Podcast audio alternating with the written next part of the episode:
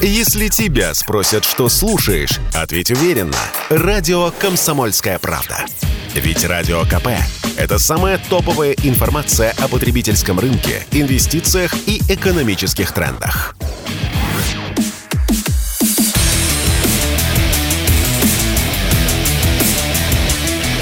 Программа с непримиримой позицией.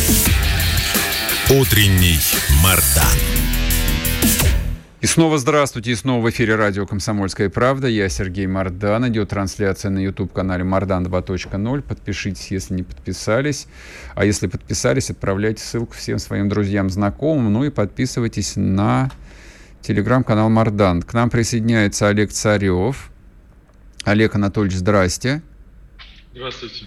А мы с вами вот а, сегодня очень хотели обсудить а, это не, этот пост я почему-то прочитал не у вас а в телеграм-канале, а на Незыгоре. Но я надеюсь, вы сейчас объясните, почему. Но тема, которую вы подняли, а, ну, волнует абсолютно всех. Для тех, кто пропустил, объясню. А, речь идет о том, что вроде бы как почти 6 месяцев войны, а проблемы с а, доставкой дронов, ну, вообще беспилотников через границу – на фронт а, никуда не делись. Это, это удивительно. Это удивительно. Хотя, в общем, ну, русского человека ничего удивить не может.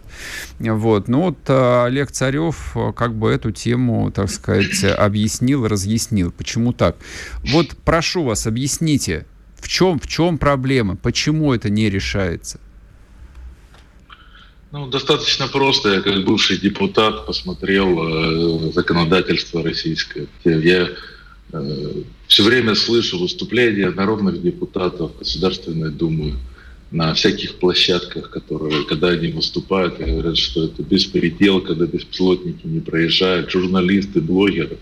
Но, к сожалению, постоянно ко мне идут обращения. Волонтеры купили беспилотники, их э, забрали на таможне. Угу указывают брокеров таможенных, которые находят их связи, родственников на Украине, говорят, что это они делают, вот, исходя из там, личных предпочтений, исходя из того, что они саботируют выполнение СВО. Но на самом деле не так, потому что, ну, как бы, может быть и так, но просто надо сделать законы, по которым люди будут работать, и чтобы э, эксперты не нарушали законодательство. Сейчас получается парадоксальная ситуация.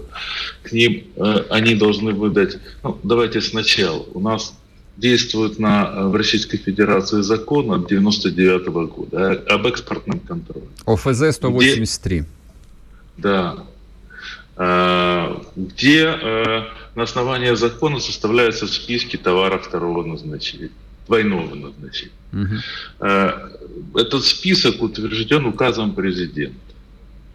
Если товар попадает под, э, в этот список, который есть в указе президента, значит, э, для того, чтобы его экспортировать, нужна специальная лицензия. Очень сложно получается. А для того, чтобы доказать, что этот э, товар не является товаром второго назначения, двойного назначения, нужно э, вывод эксперта. Вот э, и эксперты вынуждены, то есть в нарушение всех правил, глядя на беспилотник, который очевидно является товаром второго назначения, двойного назначения, э, говорить о том, что нет, это не товар двойного назначения. И тогда беспилотник может попасть на территорию ну, к нашим бойцам, которые его активно используют. Угу. Но, согласитесь, не каждый возьмет на себя риск нарушить э, правила. Ну, то есть, фактически, Поэтому... в любом случае речь идет о нарушении правил, потому что все беспилотники так или иначе относятся к товарам Товары двойного второго. назначения. Да, Эксперт, да. который пишет, что нет, понятно, да. он себе, в общем, как бы статью с пола поднимает, как кирпич да. говорил. Да, Понятно. причем серьезно, очень серьезно. А что там а, по этой статье, кстати, давайте? Я, ну, это, это, я, я э, так не скажу, но это уголовная статья, связанная угу. с экспортом, э, с экспортом военного вооружения, понятно, то есть можете понятно. себе представить, да, то есть это не, не год, не два, да. И учитывая, вот. я, я прошу прощения, просто вашу мысль продолжу, и учитывая, что эти люди э, находятся, ну, в такой довольно сложном, в, дов, в довольно сложном бизнесе, врагов у них и конкурентов очень много, поэтому попасть под уголовное преследование, как здрасте, пожалуйста. Ну, вот любой взрослый человек там должен это понимать. Да, вот у меня последний случай, ну, там люди собирали, действительно, там собирали, всей страной отправили беспилотники, они должны были идти в Харьков, э, таможенный брокер, э, то есть эксперт, который работает при таможне, сделал заключение, что это товары двойного назначения, э, и беспилотники не возвращают им назад, и, и, и бойцы не получили беспилотники. У меня читатели нашли уже и родственников этого э, эксперта в Украине, и что у него там родственники служат, и что он неоднократно высказывался против российской армии и так далее. Ну, все это так, но, но надо поменять законодательство. Причем менять его очень просто.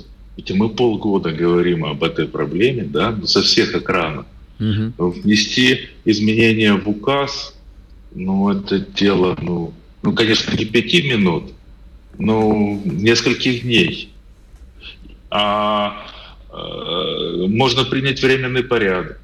То есть, если мы хотим на время СВО, например, да, вот вывести ряд э, товаров из-под из-под этого перечня, принять какой-то временный порядок, ну, когда не нужно, когда не, не надо будет заключение эксперта. Это все нужно делать. А почему Минобороны не решает этот вопрос? Ну, они же, по идее, заинтересованы должны быть.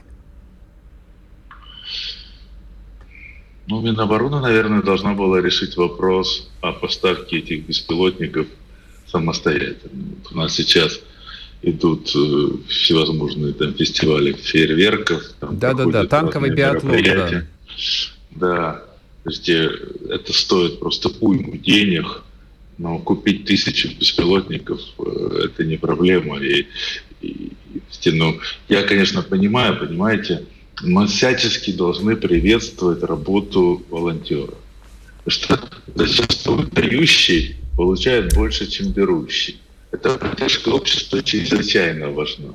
Но надо понимать, что это мы ведь не в бирюльки играемся, там реально не хватает э, беспилотников на линии фронта. Ведь ну, уже полгода идет война, и сказать о том, что их закупить нельзя, если их массово покупают волонтеры и сдерживают исключительно недостаток личных средств, а не недостаток беспилотников, квадрокоптеров, да, вот этих простых, которые там можно купить на Алиэкспресс, и которые тоже очень нужны нашим подразделениям ну это уже это точно можно сделать. Ну, проведите там на полтанкового биатлона меньше, сократите на несколько дней это мероприятие, или отмените там фестиваль какой-нибудь. Ну, ну, давайте сделаем. Ну, там же наши люди, там же наши бойцы, там же наши дети, друзья. Ну, а есть, э, ну вот вы человек, э, который в системе много лет, то есть это вот э, я там могу теоретизировать, я не был ни депутатом, ни чиновником, я даже на госслужбе, ни на какой, я в госкомпаниях даже никогда не работал. Ну вот а в чем бюрократическая логика? Давайте попробуем порассуждать. Шесть месяцев войны. Уже столько там языков стерто, уже столько копий поломано, что нужны там, хорошо, нет ударных а, беспилотников, там Борисов уже покаялся, вице-премьер, его уже отправили руководить космосом. Хорошо, ладно, виноватого определили, вот, пусть он искупает, значит, а, вину перед Родиной а, там на Байконуре но не хватает же в том числе разведывательных э, коптеров. Да. Да. Вот, но за 6, за 6 месяцев-то Минобороны могло решить этот вопрос. Там, а, не на, хорошо, не могут они закупить. Я понимаю, там бюджетный процесс, допустим, занимает очень много времени, но на уровне организационном, чтобы открыть коридоры, вот, чтобы компании, которые там имеют возможность и могут их закупить напрямую в Китае, на заводах могли их там тысячами вывозить. Почему они не решают этот вопрос? В чем бюрократическая логика с вашей точки зрения? Не хотят отвечать за то, что их нет? Я э, с трудом подбираю нецензурные слова, и, к сожалению, их э, цензурные слова вместо нецензурных, и, к сожалению, их не нашел. Понятно. Я тоже, к сожалению, не могу употреблять нецензурную брань в эфире, потому что тут же предупреждение Роскомнадзора а, придет. А, но, как вам кажется, дело а, не в том, что не хватает денег. Но мы же видим, что э, ну, с любого мероприятия, которое там проводится, ну, ну, точно хватает денег. Ну, и собирается изымать из экономики валюту, опять складывать ее. 250 миллиардов да, долларов да. она заложила на вывоз капитала на этот да. год. 250 миллиардов ну, долларов. Да, у нас пухнет бюджет от валюты. Проблема, наверное, не в этом. Наверное, проблема в том, что дети тех, кто должны были обеспечить изменения временного порядка находится где-нибудь... Не на фронте. Ну, не на фронте. А если бы они были где-нибудь под угледаром, то... Я Коп, думаю, коп, это решалось бы в течение нескольких дней. То коптеры были бы. А, Олег Анатольевич, сейчас мы уйдем на минуту на новости. Не отключайтесь, я не буду вас долго мучить, но вот один вопрос я хотел бы после перерыва еще с вами договорить. Олег Царев с нами на связи. Не уходите, мы говорим о проблеме, которая, в общем, не просто больная, она давным, она уже полгода как э, вызывает какое-то там непроходящее изумление у меня, по крайней мере. Не отключайтесь. Спорткп.ру о спорте, как о жизни.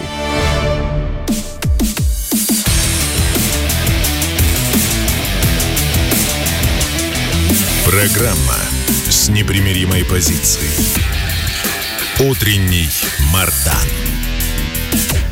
И снова здравствуйте, и снова в эфире радио «Комсомольская правда». Я Сергей Мордан. Мы с Олегом Царевым а, разговариваем о довольно стыдной проблеме, которая могущественная российское государство по необъяснимой причине то ли не может, то ли конкретные чиновники не хотят решить вот уже без малого полгода. Полгода вот эти самые коптеры, необходимость которых вдруг мгновенно стала очевидной после 24 февраля, закупаются частными людьми, тащатся через границу, да, и здесь дело даже не в том, что народ по копейке собирает, а то, что вот каждый переход это и совершенно, тут тоже еще вопрос. Граница, какая может быть к чертям собачьим граница между Ростовской областью и Донецкой областью, я не знаю.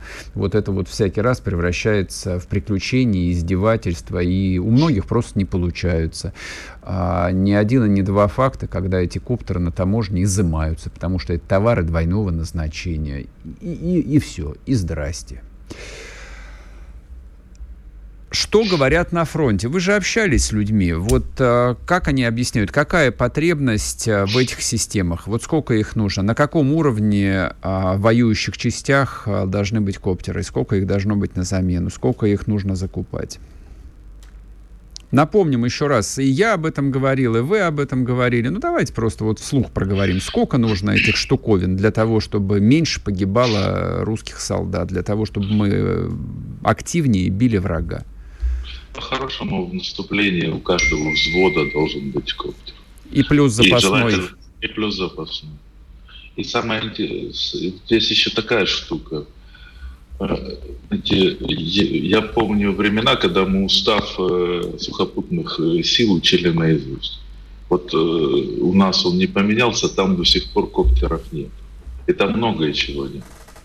И поэтому, согласно э, устава, у Коп, нас коп, вооруженные... коптер, коптер не положен. Да, у нас вооруженные силы укомплектованы полностью. И mm-hmm. поэтому, если нам говорят, что если спрашивают, и в ответ какой-нибудь военный чиновник отвечает, у нас армия всем укомплектован, это он совершенно верно говорит, поскольку согласно устава действительно все укомплектовано. война показала, что коптеры нужны. Вместо того, чтобы идти в разведку, подставляться под пули, э, наши бойцы могут отправлять коптер, посмотреть все и идти совершенно спокойно, кардинально снизить количество потерь. Знаете, я под Киевом еще был, вот только вышел оттуда и смотрел, ну, те, войну на Украине сделали модной. В костюме Версаче, на 200-м ланкрузере, какой-нибудь э, бизнесмен средней руки, укомплектованный там автомат Калашникова со всеми навесами, коптеры и все остальное. Вот он записался в самооборону, воюет в Кракене под Харьковом. А конкретный лорик. Э, конкретный ролик сейчас рассказываю. Они запускают э, дрон, они снимают наших ребят, которые спрятались за углом дома, стреляют по этому углу дома. Э, наши совершенно не подозревают, что их снимают, и совершенно не подозревают, где противник. Они их заваливают кирпичами, они подходят э, и достреливают их, рисуя, снимая это все на камеру. Понимаете, военные без э, без воздуха, без дронов, они просто закрыты, закрытыми глазами, они не видят, они слепые. Угу. Вот как можно воевать слепым со зрячим? Никак. Ну, никак. И поэтому дроны, конечно же, нужны. Слава богу, в основном с помощью волонтеров эта проблема решается. Ну, конечно же, ну, странно, что она должна решаться с помощью вот, вот таких вот вещей, когда люди собирают по копейкам. Спасибо нашим русским людям, но и неправдами, да, пересекать границу, договариваться, униженно просить, чтобы нарушили закон и выдали подложное экспертное заключение. Только по подложному экспертному заключению mm-hmm. можно завести квадрокоптер на территорию боевых действий. Ясно. Спасибо большое. Олег Царев был с нами. Вот, поднял тему невероятно горькую. И она тем более горькая именно сегодня, в эти дни, когда проходит великолепный, потрясающий, сказочный, роскошный форум «Армия-2022», где и шоу фейерверков – и танковый биатлон, конечно. Все, все в ассортименте, все имеется. Красота по полной программе. Волонтеры, парковка, бесплатная вода, работающий интернет, там, идеальные системы связи, все современно, все по высшему классу. И в это время на таможнях по-прежнему – над людьми измываются. Ну как измываются? Я вот тоже не хотел бы здесь э, подчеркнуть, делать крайними служивых людей, таможенников. Простите, а с какой радости они на себя должны брать уголовную ответственность? Я подчеркиваю, уголовную ответственность пропуская классические, описанные в массе документов товары двойного назначения, которые из этого списка по какой-то необъяснимой причине не могут исключить. А как вы думаете, какое подразделение в правительстве Российской Федерации должно было бы этим озаботиться и нажать на все кнопки, на все рычаги, чтобы по ускоренной процедуре вывести эти товары из этого списка? Какое министерство должно было постараться это сделать? Какое? Очевидно, что Министерство обороны должно было это сделать. А какое еще? Министерство топлива и энергетики, что ли? Министерство транспорта? Государственная таможенная служба должна этим заниматься, которую здесь пинали со страшной силой месяца два или три назад. Просто вот их изнасиловали буквально. Таможенников. Они-то при чем тут? Они люди-функция. У них есть документ. На основании документа таможенный пост работает. Вот в этих документах написан список товаров двойного назначения. Бронепластина для бронежилетов – товар двойного назначения. Коптеры – товар двойного назначения, согласно закону. Кто должен был исключить эти товары? Кто должен был организовать коридоры, по которым все это должно было уходить? Я уж не говоря о том, кто должен был за 6 месяцев решить эту проблему. За 6 месяцев первый месяц не было, второй месяц не было, третий месяц не было. Ладно, долго, неповоротливо. Ко мне обращались люди, ко мне, кто я такой? Ко мне обращались люди с предложением, Сергей Александрович, вот если у тебя есть концы, у нас есть возможность напрямую в Китае организовать закупку там сложных, дорогостоящих коптеров, а там же много геморроев, там их перепрошивать надо, там система защиты, то, о чем пишет, ну, допустим, тот же Алексей Чедаев, наш хороший товарищ, занимается. То есть нужно готовить операторов не на любительском уровне, а на системном уровне. Операторов коптеров надо готовить. Сказать, что их нет, нет. Разведка с помощью беспилотников в вооруженных силах давным-давно существует, по крайней мере, в ВДВ, в разведбатах, это, вот эта штатная единица давным-давно, давным-давно существует. У меня сын моего хорошего товарища служил в ВДВ, вот он был оператором а, дрона-разведчика значит, это есть.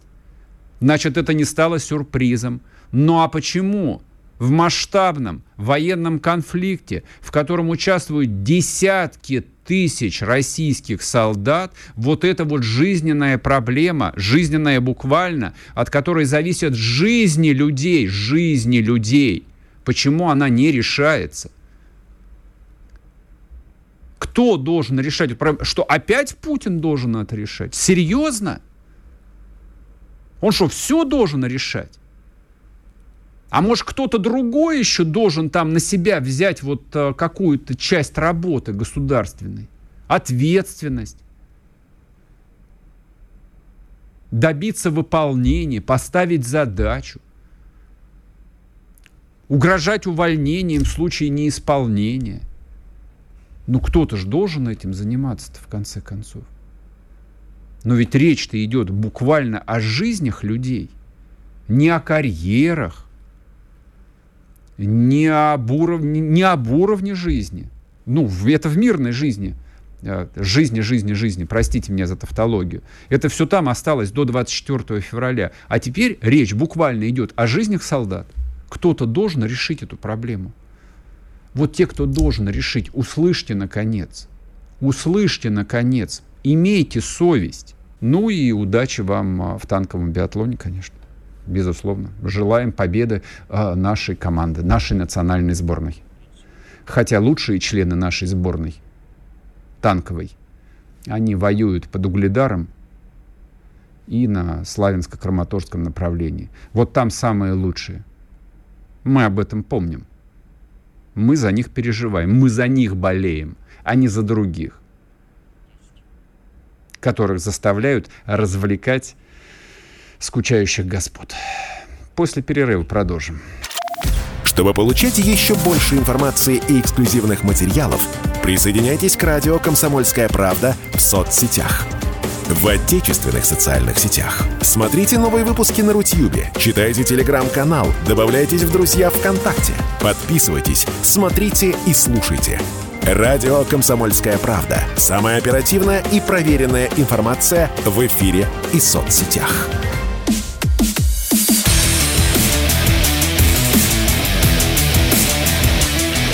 Программа с непримиримой позицией. Утренний Мардан. И снова здравствуйте, и снова в эфире радио «Комсомольская правда». Я Сергей Мордан, YouTube-канал Мордан 2.0. Подписывайтесь, смотрите, если смотрите трансляцию, нажимайте кнопку «Нравится» и подписывайтесь на телеграм-канал Мордан. К нам присоединяется Корене Геворкян, политолог, главный эксперт по Ближнему Востоку.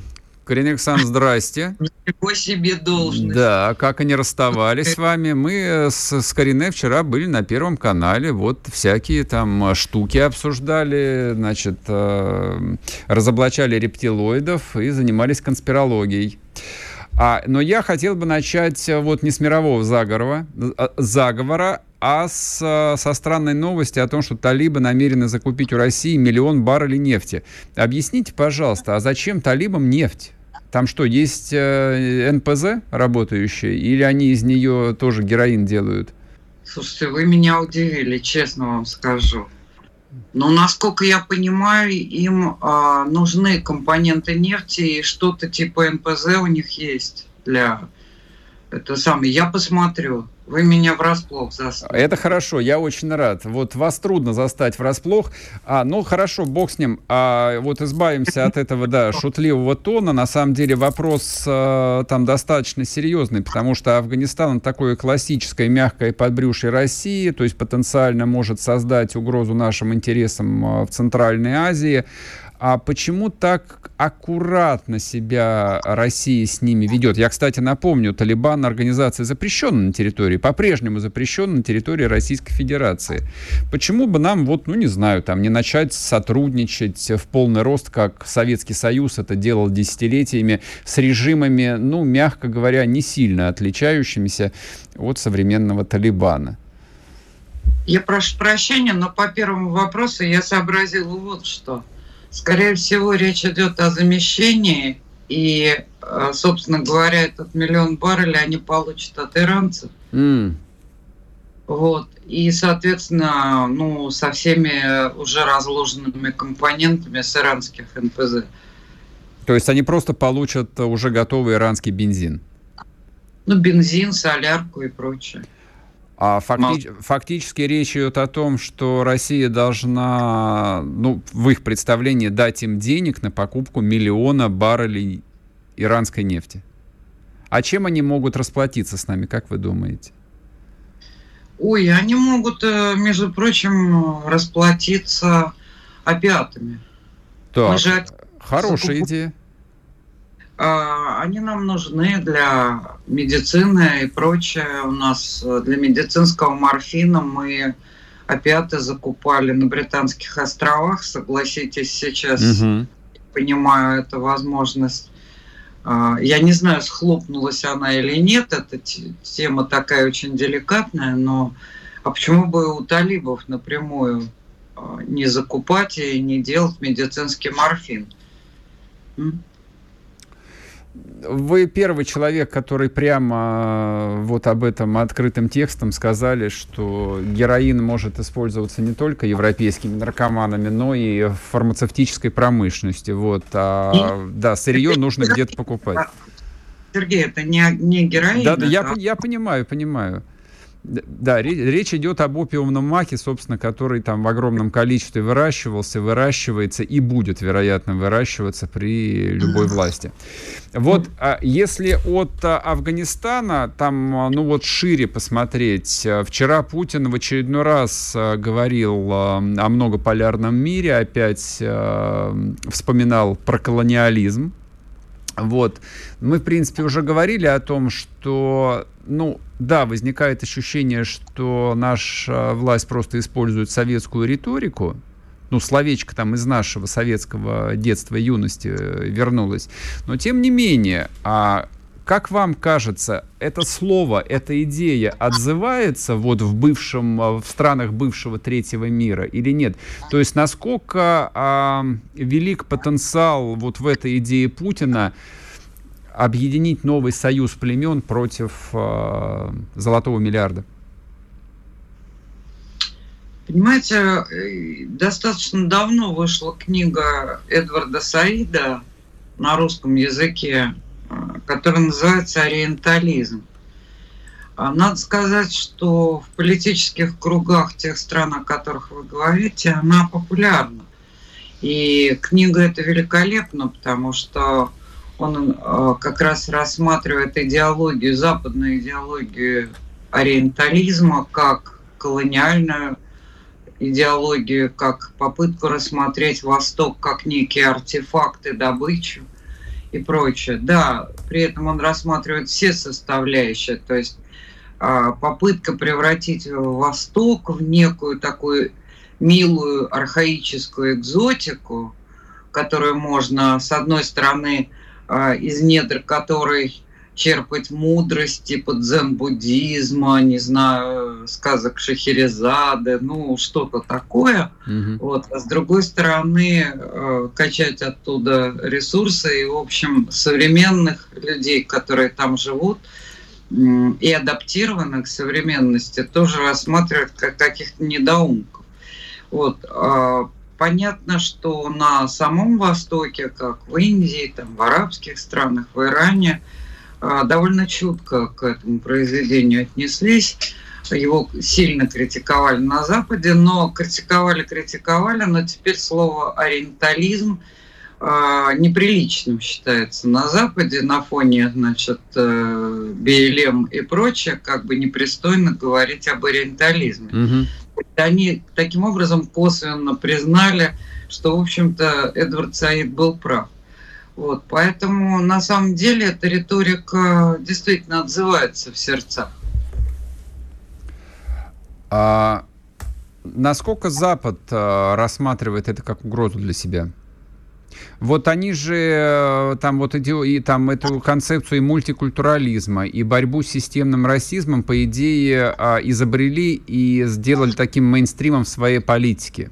Как мне, ну, иногда, по, по крайней мере, казалось, что в том числе для того, чтобы нейтрализовать угрозу вот э, с этой стороны, которую сейчас пытается для них э, создать Россия. Что, о, о чем вы? Какой колониализм? Мы тут каемся за все преступления. Посмотрите. Вон э, Британия собирается даже какие-то деньги жертвам э, рабовладения выплачивать. А при этом... А при этом а, а, при, при, а при этом система не меняется. То есть колониализм как был, так и остается. Конечно.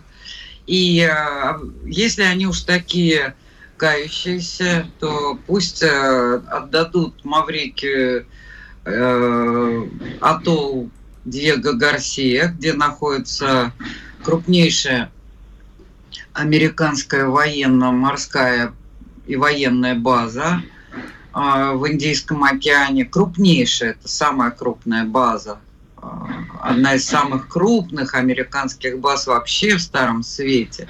Угу. Вот. Так вот, есть же решение ООН, что атолл должен быть возвращен в Маврикию, а население, которое было оттуда депортировано, возвращено.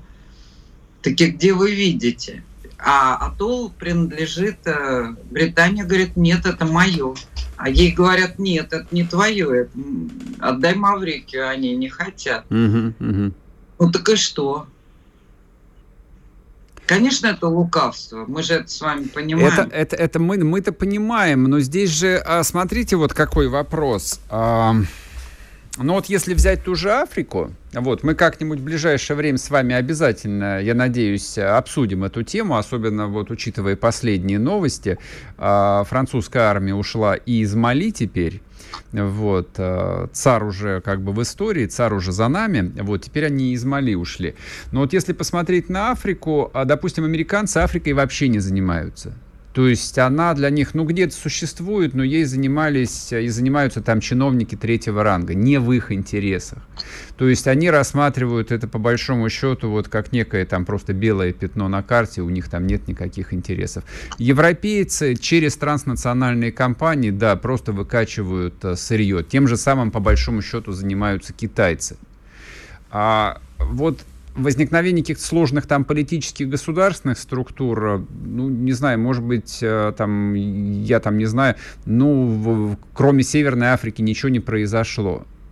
И вот только сейчас, и, и только Путин там собрал африканских лидеров а, в позапрошлом году, опять, собственно, эта риторика прозвучала сейчас, причем так вот громко, а, съездил туда Лавров, в Евразии какая-то там активность происходит.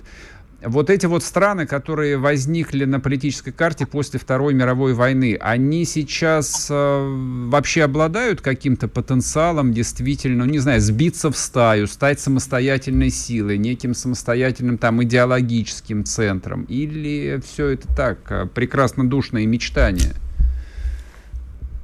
Ну, трудно прогнозировать. Знаете, есть Африканский союз, хотя бы он формально существует как бы то ни было, и это международная организация. Угу.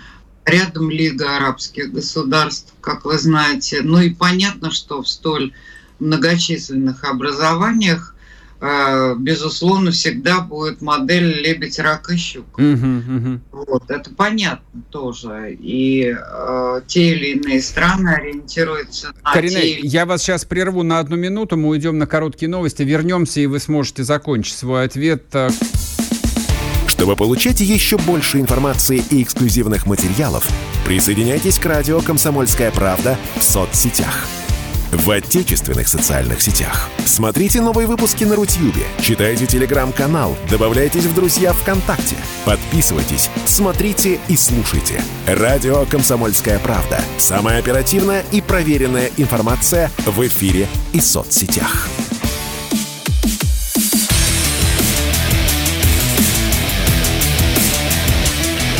Программа с непримиримой позицией. Утренний Мардан. И снова здравствуйте, и снова в эфире радио «Комсомольская правда». Я Сергей Мордан и Карина Геворкян, политолог, эксперт по Ближнему Востоку, но не только по Ближнему Востоку. Карина Александровна, вы начали говорить о том, что, ну, вспомнили Африканский Союз, э, лебедь, рак, и щука. Ну вот, а если тут э, пошире говорить не только про африканские страны, а вообще про страны третьего мира, а может ли там возникнуть некое, ну, единство интересов, ну, по крайней мере, вот э, на уровне конфликта с этим колониальным Западом? Или нет? И да что... уже вы... угу. мы это видим. А, так по-тихому возникает. А, богатые страны, а, монархии Аравийского полуострова пытаются избавиться от американских активов, продают американские трежеры, то есть всячески пытаются скинуть этот а, токсичный балласт такой в собственных активах. Угу.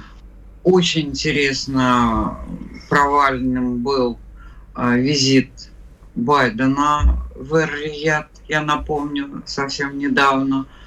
А, совершенно очевидно идут переговоры о создании формата безопасности а, мореплавания и торговли в Персидском заливе, Армузском проливе, Бабель-Мандебском проливе, Красном море и так далее. Там а, Суэцкий канал туда, вот в Средиземноморье, мы видим, что, кстати, из вот этого региона Ближнего и Среднего Востока я назову три страны, а, безусловно, ну ладно, четыре, а, по-настоящему технологически развитых. Это Иран, это Египет, это Израиль и отчасти Турция. Турция отстает от Ирана, качественно отстает от Ирана, но тем не менее все uh-huh. же является технологически развитой страной.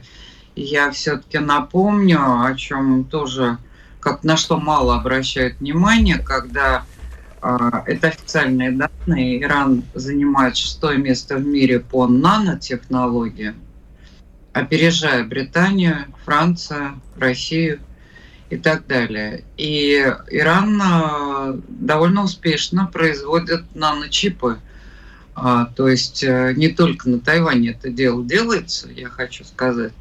Иран очень продвинутая технологически страна. Да, конечно, понятно, что у нее есть проблемы, э, засуха, да, дефицит воды, что-нибудь такое, иногда дефицит энергогенерации мы можем упомянуть и так далее, но тем не менее страна не просто богатая, но еще и технологически развитая, с образованным населением, образованной молодежью. Вот, население там 80 миллионов, половина младше 25 лет, это, понимаете, да, uh-huh, это uh-huh серьезная страна и с диверсифицированной экономикой, с тяжелой черной металлургией, то есть со всем циклом автомобили они там делают и прочее, прочее.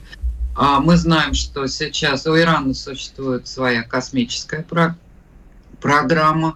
Спутники иранские запускаются с наших космодромов, ну или с Байконура там. Я знаю, что, по-моему, с Байконура запускали из Плесецка, кажется, запускали какой-то а, иранский спутник, но в данном случае это не так важно. Угу. Но мы сотрудничаем и в этой сфере, то есть Иран это очень продвинутая страна. Вот. Если смотреть еще восточнее, Индия, конечно, на первом месте в мире по IT-технологиям находится. А, вот. Ну, Индия сосед как бы этого региона, да, угу. мы видим совсем близко. От Ирана до Индии, что там плыть-то? Да, Особо. да, Не да. очень да? Вот, и поэтому образовывается явно, на мой взгляд, по крайней мере, Северная Африка вместе с Египтом, где Россия строит, заложила уже от АЭС, атомную станцию, верно? Mm-hmm. Что снимет с Египта ряд проблем, поможет их решить, потому что когда появятся эти энергогенерации, но Египет это тоже страна технологически развитая. Вот относительно, конечно, отстающая от Ирана. Да, у них там есть проблемы друг с другом, а, но а у кого их нет, как говорится. Египет, например, на дух не переваривает нынешняя власть Турции, потому что борется с братьями-мусульманами. А тут что греха таить? Кто у нас? Реджеп Таип Эрдоган, кому он сочувствует и вообще а, к какому направлению в исламе относится, ну, к этим же самым братьям-мусульманам, mm-hmm. но это отдельное. Но когда появляется некто, кто не является м- такой вот империей, которая всех пытается нагнуть, соки э, высосать, а наоборот раз, помогает развиваться, то есть, да, как бы от суммы этих слагаемых все выигрывают. И когда этот кто-то имеет передовые военные технологии и способен в потенциале, во-первых, а, обеспечить а, некоторые аспекты безопасности, ну, совместно, конечно, с этими странами, я имею в виду Россию. И Россия в этом смысле, будучи равноудаленной, становится арбитром в этих вопросах ну, таким королем Артуром, первым среди равных, понимаете, да? Вот. А поэтому в данном случае, когда Россия не перетягивает одеяло на себя, ей не нужны в прямом смысле слова. То есть Россия не страдает от отсутствия ресурсов, у нее есть собственные ресурсы. Речь идет не о ресурсах, речь идет именно о создании 500-миллионной а, зоны внутреннего рынка. Вот, и в этой зоне, я имею в виду вот как раз Иран, там Саудовская Аравия, Египет, сама Россия, сюда же попадает наша Закавказье. Вот. Так, теперь принято говорить Южный Кавказ. Угу.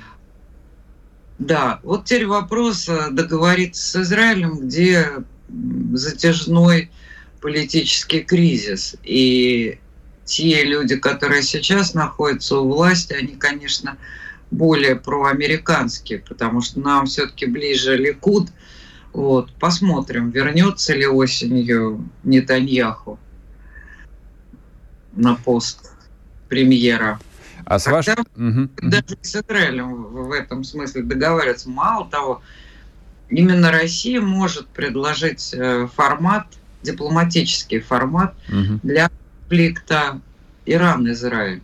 А вот у меня такой вопрос, э, ну, может быть, наивный очень, но попробуйте ответить. А цивилизационные различия между Россией и вот этим третьим миром э, велики ли или нет? Как они нас воспринимают? Вот как крестоносцев или нет? Ну, нет совсем. У нас, э, слава богу, благодаря и имперскому наследию, кстати, то есть еще дореволюционному, я напомню, как работала Россия и императорское православное палестинское общество через mm-hmm. эту организацию э, Сирии, Ливане, вот на этих территориях, э, Палестине и прочее. Так что даже в 2015 году еще живы были старики, которые такой, в такой национальной одежде, сирийские старики, угу. национальной одежде, это так было любопытно, и они начинали вдруг говорить по-русски, потому что в этих центрах, в этих школах их благодарность была безмерна. А потом, когда пришел Советский Союз, то они сразу увидели, что, например, если британский сахиб, да, там ведет себя высокомерно, очень высокомерно по отношению к ним, то когда приехали русские инженеры, и они привыкшие, как к ними обращаются британцы, например, или французы, а, стали вот так немножечко услужливо вести, то русские очень удивились, вот, и сразу показали, нет, никакого неравенства нет, мы равны, они mm-hmm. просто... Да, и они очень это оценили, они это поняли. Потому что они сами, они прекрасные, наблюдательные люди. Недаром тот, тот же Эдвард Саид, которого я упоминал, он же палестинец. Вот, он араб, палестинец. Вот, поэтому вот эта память осталась. И э, слава богу, эта заработанная нами репутация дает очень большие шансы а, на то, чтобы они нас понимают лучше, чем мы их. У mm-hmm. меня такое впечатление. А, я могу сказать, что феномены русской культуры, в том числе 20 века, а, в арабских странах, в Иране, а, переводились, например, литература. 30 секунд у нас. И я вам скажу, что вот э, мой приятель, я помню, однажды мне говорит, слушай, я тут вот перевел на персидский язык, он сам был из Афганистана, он перевел на персидский язык э, по, э, целые циклы поэзии Ахматова и Пастернака – я очень удивилась, потому что это все-таки очень разные языки, довольно сложно. Кремсан, мы заканчиваем программу. Вот э, с поэтами, к сожалению, придется отложить до следующего раза. Вот, спасибо большое. В общем, мы теперь полны исторического оптимизма. Путь России традиционно на восток, к южным, к теплым морям. Как э, покойный Владимир Вольф, Вольфович призывал, вот туда наш э, путь и лежит. Помыть сапоги в Индийском океане. Чтобы получать еще больше информации и эксклюзивных материалов, присоединяйтесь к радио «Комсомольская правда» в соцсетях. В отечественных социальных сетях. Смотрите новые выпуски на Рутьюбе, читайте телеграм-канал, добавляйтесь в друзья ВКонтакте, подписывайтесь, смотрите и слушайте. Радио «Комсомольская правда». Самая оперативная и проверенная информация в эфире и соцсетях.